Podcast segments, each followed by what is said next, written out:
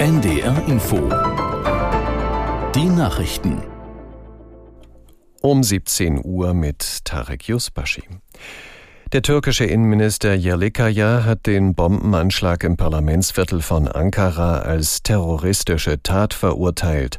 Nach seinen Angaben wurden die beiden Angreifer getötet und zwei Polizisten leicht verletzt. Aus der NDR Nachrichtenredaktion Petra Mittermeier. Nur wenige Stunden nach dem Angriff trat das türkische Parlament wie geplant zu seiner ersten Sitzung nach der Sommerpause zusammen. Präsident Erdogan nannte die Attacke in seiner Eröffnungsrede ein letztes Zucken des Terrors. Die Schurken hätten ihre Ziele nicht erreicht und würden sie auch niemals erreichen. Derzeit ist noch unklar, wer hinter dem Anschlag in Ankara steckt. Beobachter halten einen Zusammenhang mit der geplanten Abstimmung im Parlament über den NATO-Beitritt Schwedens für möglich. Dazu fordert die türkische Regierung von Schweden ein härteres Vorgehen gegen die kurdische Terrorgruppe PKK. Bei einem Brand in einer Diskothek im spanischen Murcia sind mindestens 13 Menschen ums Leben gekommen. Die Einsatzkräfte befürchten, dass es unter den Trümmern weitere Opfer gibt. Die Flammen hatten sich schnell auf zwei weitere Lokale ausgebreitet. Aus der NDR Nachrichtenredaktion Martin Seiler. Gegen 6 Uhr früh brach das Feuer aus. Warum ist noch unklar. Augenzeugen berichteten, dass ein Scheinwerfer den Brand ausgelöst haben könnte. Die Feuerwehr brauchte mehrere Stunden, um den Brand zu löschen. Zwischendurch stürzte ein Dach ein, was die Suche nach Opfern und Überlebenden zusätzlich erschwerte. Vor dem Unglücksort versammelten sich Angehörige. Der Bürgermeister von Murcia versicherte in einem TV-Interview, ihnen werde bereits psychologische Hilfe angeboten.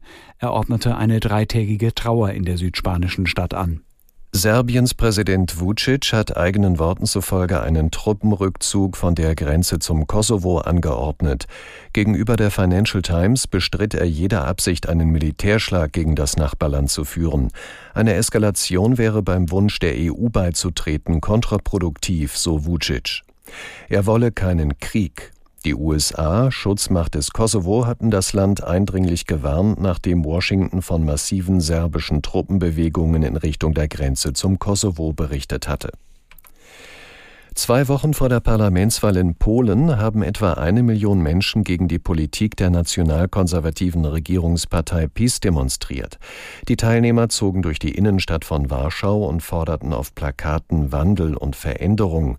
Zu dem sogenannten Marsch der Millionen Herzen hatte die liberal-konservative Bürgerkoalition aufgerufen, zu der der frühere EU-Ratspräsident Tusk gehört. Sie liegt in aktuellen Umfragen hinter der Peace-Partei. Polen wählt am 15. Oktober ein neues Parlament.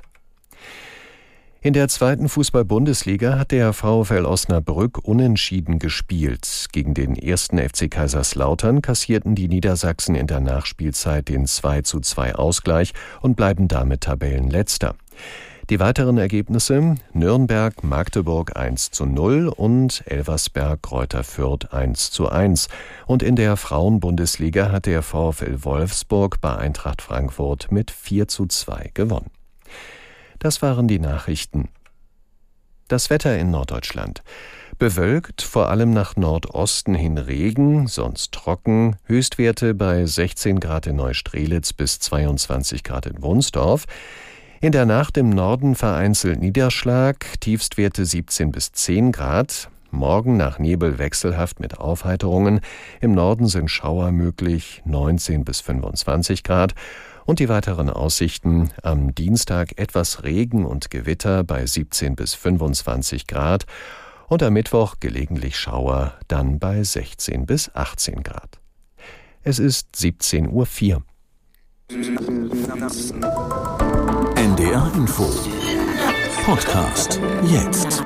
Synapsen ich erinnere noch einen älteren Mann, der irgendwann von der Polizei angetippt worden ist und sagte, warum ist alles in Ordnung mit Ihnen? Und wo war der? Im Stadtpark am Teich und hat sich Enten angeschaut. Für ihn hat er da einfach kurz gestanden und Enten angeschaut. Passanten haben aber gesagt, er stand da schon fünf Stunden und hat sich nicht bewegt. Dann hat jemand der Polizei Bescheid gesagt, obwohl alles mit dem stimmen würde. Und er hat das nicht gemerkt. Er wusste gar nicht, wie das Zeit vergangen